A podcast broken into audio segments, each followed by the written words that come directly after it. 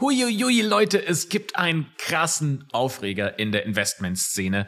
Es gibt ein Video vom Funkformat Steuerung F, das die, ich nenne es mal in Anführungszeichen, Machenschaften von Frank Thelen aufgedeckt hat und das gerade Riesenwellen schlägt, Platz eins auf den YouTube-Trends.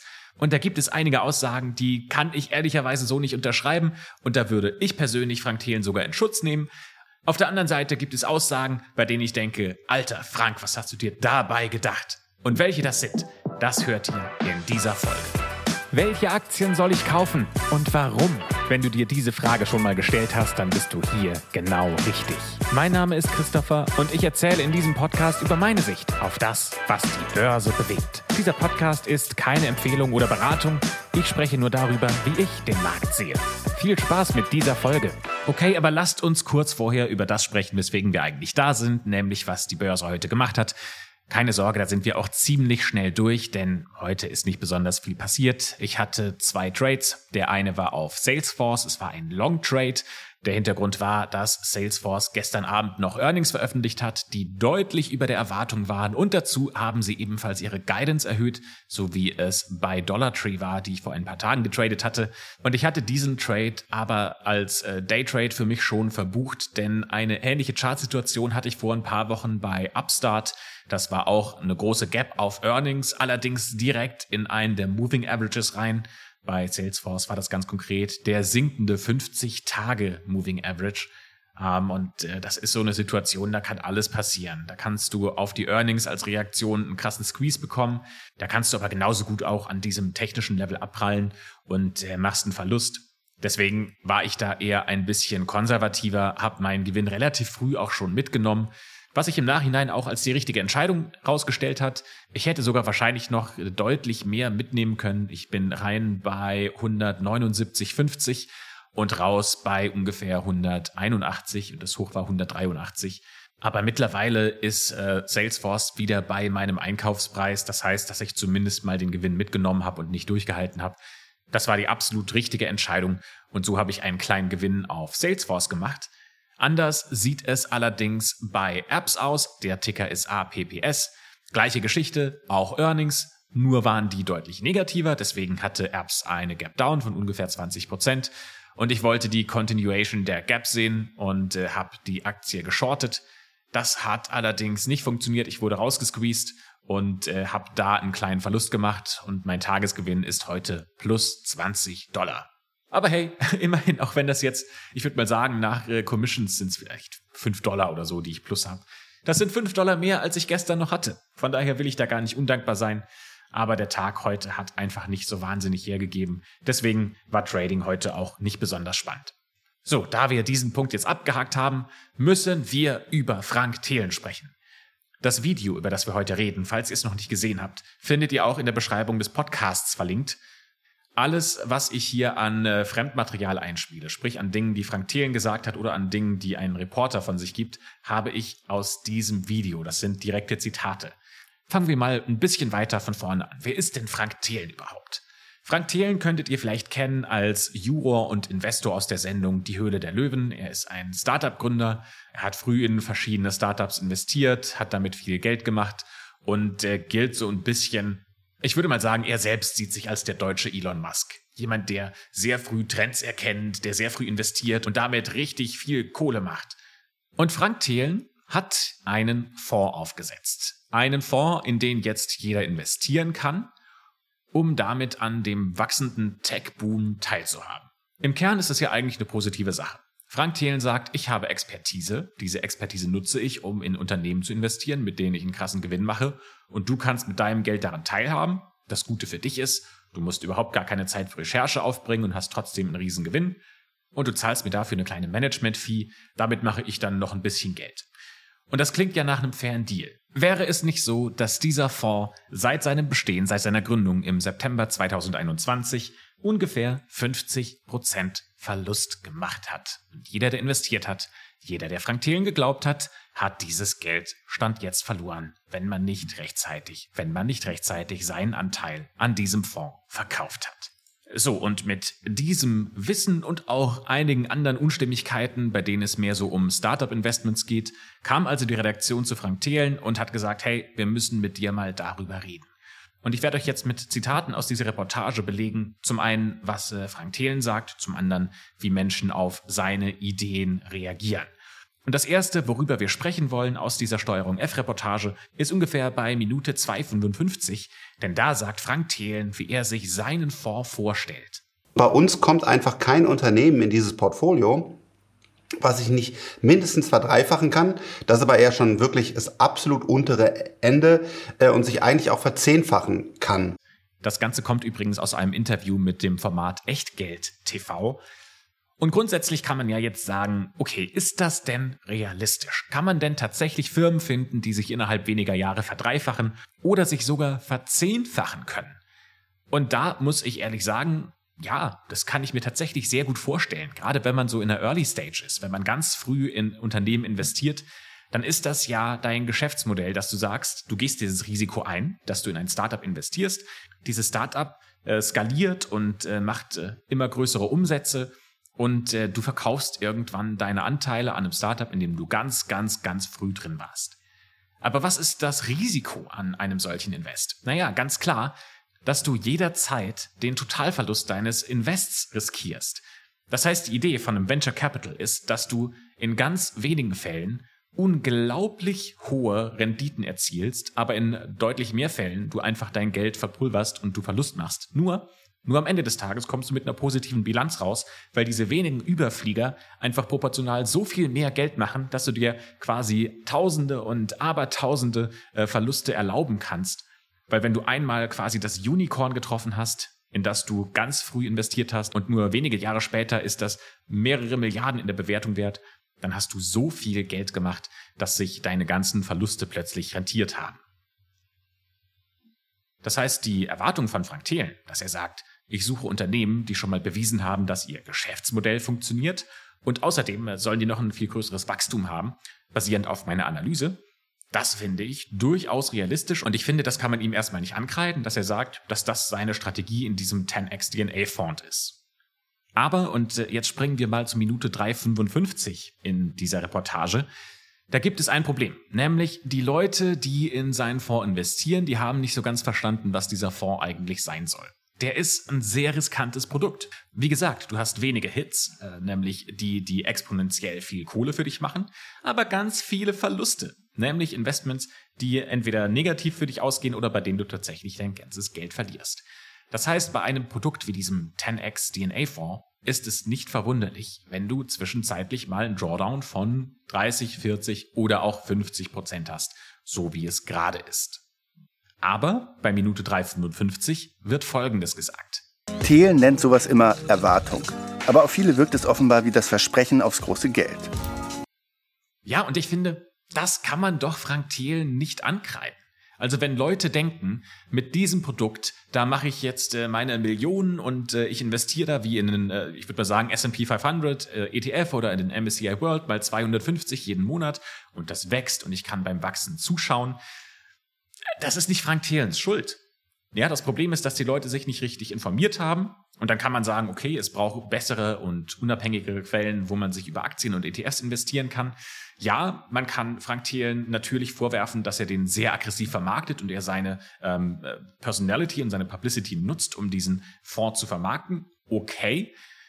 Aber am Ende des Tages trifft doch jeder seine eigene Investmententscheidung. Ja, also jeder muss doch selbst in der Lage sein, einmal sich selbst zu hinterfragen und äh, zu überlegen, ist das, was ich hier mache, gerade eine clevere Idee oder gehe ich hier ein großes Risiko ein, das auch schiefgehen kann? Und wenn du deine Life Savings nimmst und die in einen hochriskanten Fonds schmeißt, hey, dann kann ich dir am Ende des Tages nicht helfen. Dann bist du ein sehr großes Risiko eingegangen, dessen du dir vielleicht gar nicht bewusst warst.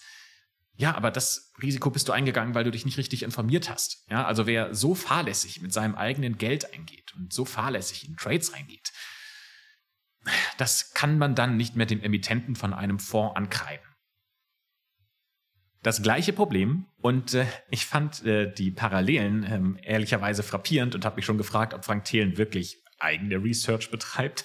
Ich will ihm nicht vorwerfen, dass es nicht tut, aber ich fand es schon ähm, sehr interessant, äh, wie ähnlich Frank Thelens Fonds äh, zu ähm, Cathy Woods ARK Invest aufgebaut ist. Der Fonds ist aus meiner Sicht nahezu identisch. Ich habe es jetzt nicht auf jede Position äh, runtergebrochen und, und habe mir nicht angeschaut, ob er die ähnliche äh, Aufteilung in die gleichen Unternehmen hat. Aber zumindest ist der Fonds sehr ähnlich strukturiert, auch mit einer sehr großen Position in Tesla. Ähm, und äh, zum anderen finde ich, ist auch so die, die Art, wie Frank Thelen seinen Fonds promotet, sehr ähnlich zu dem, was Cathy Wood macht. Und lustigerweise hatte ich gerade ein Gespräch mit jemandem, der auch diese Reportage gesehen hat. Und das Erste, was die Person gesagt hat, war auch, ja, ja, also Frank Thelen, der kopiert doch einfach nur Cathy Wood, oder? Das fand ich sehr interessant und ich würde da gerne echt mal so ein bisschen Mäuschen spielen bei Frank Thelen und mir das anschauen, wie die Research da betrieben wird und äh, auch ähm, wie sie an die Informationen kommen, mit denen sie am Ende die Unternehmen bewerten. Ähm, ich, ich, kann da keine Wertung treffen. Ja, ich will da jetzt auch gar nicht sagen, Frank Thelen kopiert einfach nur Cathy Woods und äh, da passiert gar nichts im Hintergrund, ähm, ganz und gar nicht. Ich fand nur die Ähnlichkeit sehr interessant. Es kann natürlich sein, dass beide einfach genau die gleiche Strategie haben und deswegen zu den gleichen Ergebnissen kommen aber zumindest, dass es äh, in den USA eine Person gibt, die seit ein paar Jahren mit ihrem Ark Invest äh, ständig in der Publicity ist und dass es jetzt plötzlich in Deutschland auch jemanden gibt seit äh, einem halben Jahr, der das genauso macht, fand ich interessant. Sagen wir es so. Und dann geht der Reporter, der diese Reportage produziert hat, nach Frankfurt an die Börse und fragt dort äh, Börsenhändler ähm, oder Fondsmanager äh, von Banken, was die denn eigentlich so von Frank Thelens äh, 10x DNA Fonds halten. Und wenig überraschend sind die alle nicht so ganz happy. So, und dann sagt jemand, aha, in drei bis fünf Jahren, da soll sich dieser Fonds verdreifachen, dann musst du ja ungefähr 40 Prozent pro Jahr machen. Das kann ja überhaupt nicht funktionieren. Und dazu will ich zwei Dinge sagen. Zum einen, es ist durchaus möglich, 40 Prozent pro Jahr zu machen. Nicht, dass ich 40 Prozent pro Jahr mache, aber ich äh, kenne Trader, ich erlebe Trader, die 40 Prozent pro Jahr äh, ihr Portfolio wachsen lassen. Das ist in guten Jahren definitiv möglich. Zugegeben, das hängt sehr davon ab, wie viel Kapital in diesem Fonds investiert ist. Wenn jetzt Frank Thelen Milliarden in diesem Fonds handelt, dann ist das auf jeden Fall deutlich schwieriger, weil er plötzlich eine Riesenmasse Kohle hat, die er von A nach B schieben muss und er ist gezwungen, deutlich größere Positionen, als es ihm vielleicht lieb wäre, bei manchen Unternehmen äh, einzugehen. Oder dass er vielleicht äh, in Unternehmen investieren muss, ähm, bei denen er jetzt nicht so hundertprozentig überzeugt ist, einfach weil er äh, sein Kapital, diese Milliarden, nicht in ein Unternehmen stecken kann, weil er sonst plötzlich 50 Prozent des Unternehmens hält. Aber wenn es dann nur um so ein paar Millionen geht, die er handelt, dann finde ich das gar nicht so unwahrscheinlich, dass er das kann. Und da muss man so ein bisschen verstehen, was ist denn die Perspektive von einem Fondsmanager von einer großen Bank. Der Fondsmanager von einer großen Bank hat ja genau eben dieses Problem, dass der Milliarden handeln muss und dass der ähm, gar nicht die Möglichkeit hat, so große Gewinne zu fahren, weil er mit seinem Kapital äh, den Markt ja selbst schon so viel bewegt, dass bei ihm eigentlich die äh, Prozente, äh, die Gewinne, die er erwirtschaften kann, schrumpfen und er ist gezwungen, in Aktien zu investieren, die äh, sich vielleicht gar nicht so schnell entwickeln, weil er das Risiko mit diesem großen Fonds gar nicht eingehen kann. Aber jemand, der liquider in Aktien rein und rausgehen kann, der viel schneller traden kann, der könnte das. So, das ist jetzt das eine. Das andere ist, dass ich den Vorwurf gar nicht so fair finde, den äh, diese äh, äh Händler machen, dass sie sagen, okay, also in fünf Jahren will er sich verdreifachen, das heißt, er muss pro Jahr 40 Prozent machen. Da springen wir wieder so ein bisschen zurück äh, zu meinem Anfangsargument von dem, was Frank Thelen gesagt hat. Frank Thelen sagt ja nicht, ich mache 40 Prozent pro Jahr, sondern er sagt, ich investiere in Unternehmen, die sich verdreifachen bis verzehnfachen sollen. Das heißt, es kann genauso gut sein, dass er in diesem Jahr 10% Minus macht, im nächsten Jahr 20% Minus, im Jahr darauf 50% Minus und dann im fünften Jahr, in dem er diesen Fonds hat, werden plötzlich drei Unternehmen, in die er investiert hat, Unicorns. Die kriegen eine Milliardenbewertung und Frank Thelen war einfach ultra früh drin. Und das bedeutet, dass er diese ganzen Verluste aus den Jahren zuvor einfach kompensiert hat und dazu die Verdreifachung des Fonds, von der er eigentlich gesprochen hat. Oder vielleicht sogar noch mehr. Ja, das ist seine Strategie. Er setzt einfach darauf, dass eine seiner Ideen durch die Decke geht und er damit alle seine Verluste kompensiert. Aber es gibt einen O-Ton, den will ich euch nicht vorenthalten, denn das ist der beste Mann der ganzen äh, Reportage, der einfach mit dem, was er gesagt hat, vollkommen recht hat alle wollen schnell reich werden. Deswegen werden sie es eben auch nicht. So, aber mal wieder zurück zum Fonds von Frank Thelen. denn ich habe ein Problem mit dem, was er gesagt hat. Denn aus meinem Verständnis heraus, so wie ich Frank Thelen verstanden habe, soll sein Fonds quasi ein Venture Capital Fonds sein. Sprich, ich bezahle als Privatperson in diesen Fonds ein. Mit diesem Geld ist Frank Thelen quasi Venture Capital Geber und äh, investiert in Startups, die noch in der Closed Equity Stage sind. Sprich, als Privatperson könnte ich da überhaupt nicht rein investieren und von den Gewinnen profitieren, sondern das machen nur, ich sag mal, professionelle Investoren, die geben dann ihr Venture Capital an dieses Startup und äh, nach ein paar Jahren geht dieses Startup public, sprich an die Börse und dann könnte auch ich als Privatperson mein Geld dort rein investieren. Aber du als äh, Venture Capital Geber, nachdem du ja eh schon ein paar Jahre drin bist und äh, für dein ähm, Risikokapital ja auch Shares bekommen hast, du kannst jetzt äh, deine Shares nach einer bestimmten Haltezeit äh, auch auf dem Open Market verkaufen und machst so dein äh, Risikokapital wieder wett, indem du quasi Aktien, die du als Gegenleistung bekommen hast, dann auf dem Open Market verkaufst. Aber wenn wir jetzt mal reinschauen in das, was Frank Thelen in seinem 10x DNA hat, dann sind das einfach nur Aktien, die jeder, so wie du und ich, kaufen könnte. Das ist Tesla, das ist Alibaba, das ist Mercado Libre, das ist, äh, ja, schaut es euch einfach selbst an. Auf der Webseite steht genau, welche Aktien er hält und in welchem äh, Anteil die in diesem Fonds verteilt sind. Und da muss ich ganz ehrlich sagen, so, äh, ja, was habe ich denn jetzt von dem Fonds? Warum zahle ich denn eine Managementgebühr? Wenn ich es jetzt drauf anlegen würde, würde ich einfach jeden Tag auf diesem 10x DNA Fonds vorbeilaufen, würde mir anschauen, welche Trades er getätigt hat und könnte die, ohne eine Management-Fee zu bezahlen, genauso in meinem normalen Portfolio nachbilden. Also irgendwie finde ich das sehr undurchsichtig, was denn dieser Fonds eigentlich sein soll, beziehungsweise das, was Frank Thelen verspricht und die Worte, mit denen er wirbt und äh, die er ähm, ja, verwendet, um seinen Fonds zu äh, bewerben, die passen für mich nicht mit dem zusammen, was er am Ende in diesem Fonds liegen hat.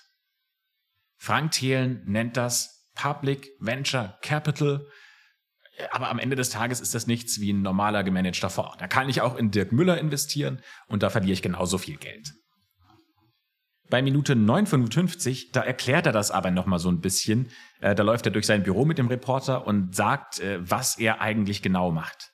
Das ist unser ähm, Bereich, wo wir in, ähm, in Aktien, kann man sagen, also in, Listed Equity nennt man das, also ähm, Unternehmen, die an der Börse sind, äh, investieren, mit dem gleichen Ansatz. Das heißt, ähm, wir sagen, was sind eigentlich disruptive Technologien, also jetzt mal sehr plakativ und einfach vom Verbrennungsmotor zum E-Auto, aber natürlich gibt es das in allen möglichen interessanten äh, Ausführungen. Diese Unternehmen analysieren wir, finden wir und bauen dann ein Portfolio auf, so, und das ist doch aber genau das Gegenteil von dem, was auf der Webseite steht. Oder irre ich mich da? Also korrigiert mich, wenn ich da falsch liege. Auf der Webseite steht, es geht um Venture Capital, also um äh, Closed Equity, um Geld, das nur dann fließt, wenn eine Firma noch nicht public ist. Und jetzt sagt er in seinem Ansatz, sucht er nach Listed Equity, also nach äh, normal börsengehandelten Unternehmen. Irgendwas stimmt da für mich nicht ganz. Das würde mich sehr freuen, wenn das mal ein bisschen aufgeklärt würde, sowohl auf der Webseite als auch in dem, was Frank Thelen öffentlich erklärt. Aber der größte Schocker der kommt jetzt. Da, da, also ich habe fast mein Müsli an die Wand gespuckt, als ich das gehört habe, weil ich habe es ja schon mal erklärt. Ja? Also die Idee von Frank Thelen ist, ich gehe in super riskante Investments und wenn nur eins davon super durch die Decke geht, dann kann ich bei allen anderen einen Verlust machen und bin trotzdem äh, mit einem Gesamtgewinn aus der Sache rausgegangen. Aber Frank Thielen hat einen ganz anderen Ansatz und eine ganz andere Idee, wie er in diese Investments reingeht. Ist es dann auch schon ein bisschen spekulativ, kann man das sagen? Nee, wir machen gar keine Spekulation. Also wir sind wirklich total, äh, aus, kommen aus der, funktioniert das biologisch, chemisch, physikalisch? Ähm, dann, wie groß ist der Markt? Ist das Produkt wirklich so weit weg? Wir, wir, wir, wir haben, äh, sind total datengetrieben, haben die Wettbewerbe, die beobachten wir über verschiedene Software-Tools. Also in äh, drei bis fünf Jahren sollten wir bei 95 äh, Prozent unserer Aussagen und unserer Unternehmen recht behalten. Das ist schon also das absolute Ziel. okay, also nochmal, um das einmal nachvollziehen zu können. Frank Thelen sagt, ich suche Unternehmen, die sich verdrei- bis verzehnfachen können und ich bin mir sicher, dass ich zu 95 Prozent recht habe. Okay. Also mir ist keine Strategie bekannt. Wirklich keine Strategie die zu 95 Prozent Recht hat. Sowas zu sagen ist ehrlicherweise, ich finde kein anderes Wort als Größenwahn. Wie kommt er denn darauf, sowas in die Welt rauszuposaunen? Frank, was hast du dir dabei gedacht? Ich sag mal so, wenn man Daytrader ist, dann braucht man für seine Strategie eine sehr hohe Winrate. Und hohe Winrates, die zumindest ich bisher so gesehen habe, liegen bei 70 bis 80 Prozent. Aber dann bist du auch schon wirklich gut dabei. Dann bist du schon einer der Top-Trader. Aber zu sagen, ich habe zu 95 Prozent recht, also du musst ja auch so Sachen einkalkulieren, gerade weil sein Timeframe, auf dem er ja diese Investments tätigt, die sind ja mehrere Jahre. Ja, ich bin mir sehr sicher, dass Frank Thelen in seiner Analyse nicht sowas eingerechnet hatte wie Corona kommt. Dass er nicht sowas eingerechnet hatte wie in der Ukraine bricht ein Krieg aus. Solche Dinge, die kannst du nicht vorhersehen. Und dann zu behaupten, ja, aber Leute, passt mal auf, also zu 95 Prozent will ich schon recht haben. Es kann doch gerade in den Sektoren, in denen er investiert, immer passieren, dass eine neue Technologie auf den Markt kommt, die das disruptiert, in das du eigentlich gerade investierst. Ja, Frank Thelen sagt, ich möchte in Disruptive Industries investieren.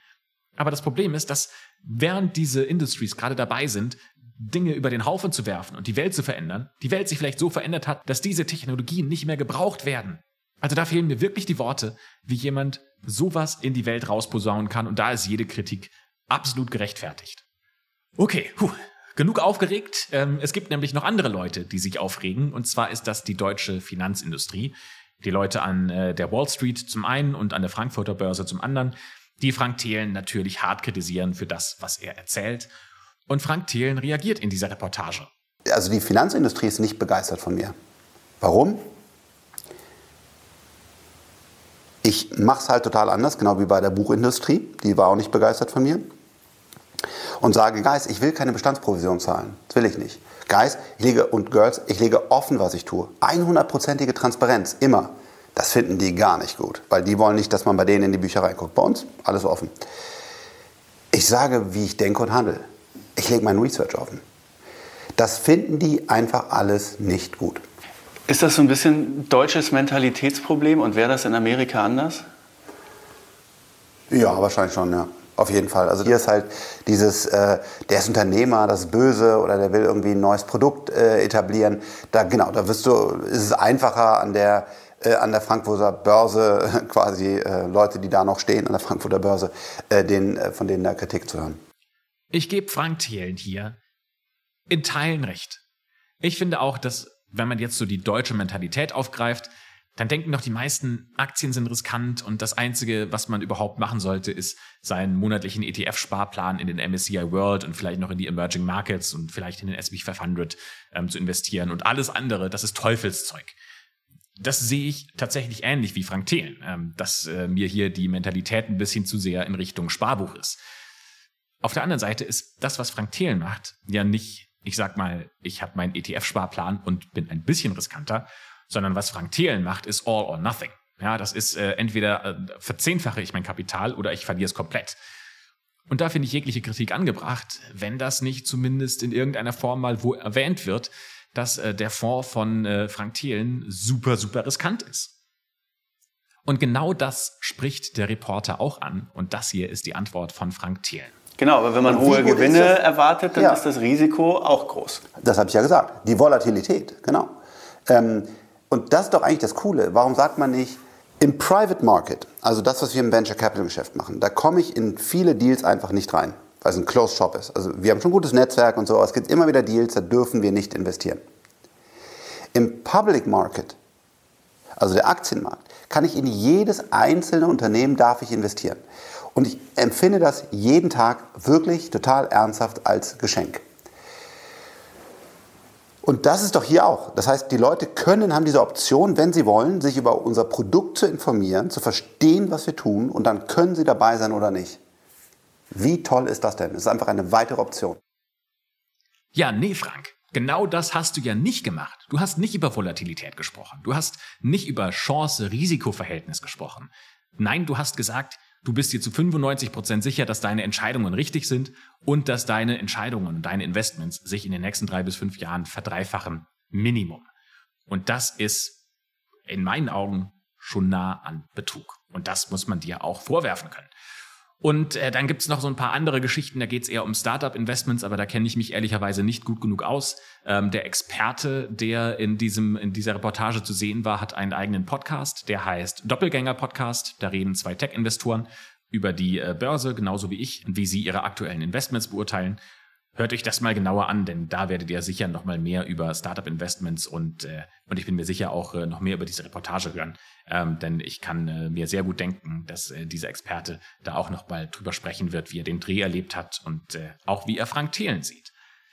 Ja, das äh, waren meine weisen Worte zu dem, was ich zu dieser Reportage denke. Ich hoffe, es hat euch gefallen. Ich hoffe, ihr habt äh, was mitgenommen und wenn ihr mehr davon hören wollt, dann schreibt mir das doch gerne in die Kommentare bei Apple Podcast. Gebt mir da auch gerne eine Bewertung, da freue ich mich sehr. Und dann hören wir uns in der nächsten Folge.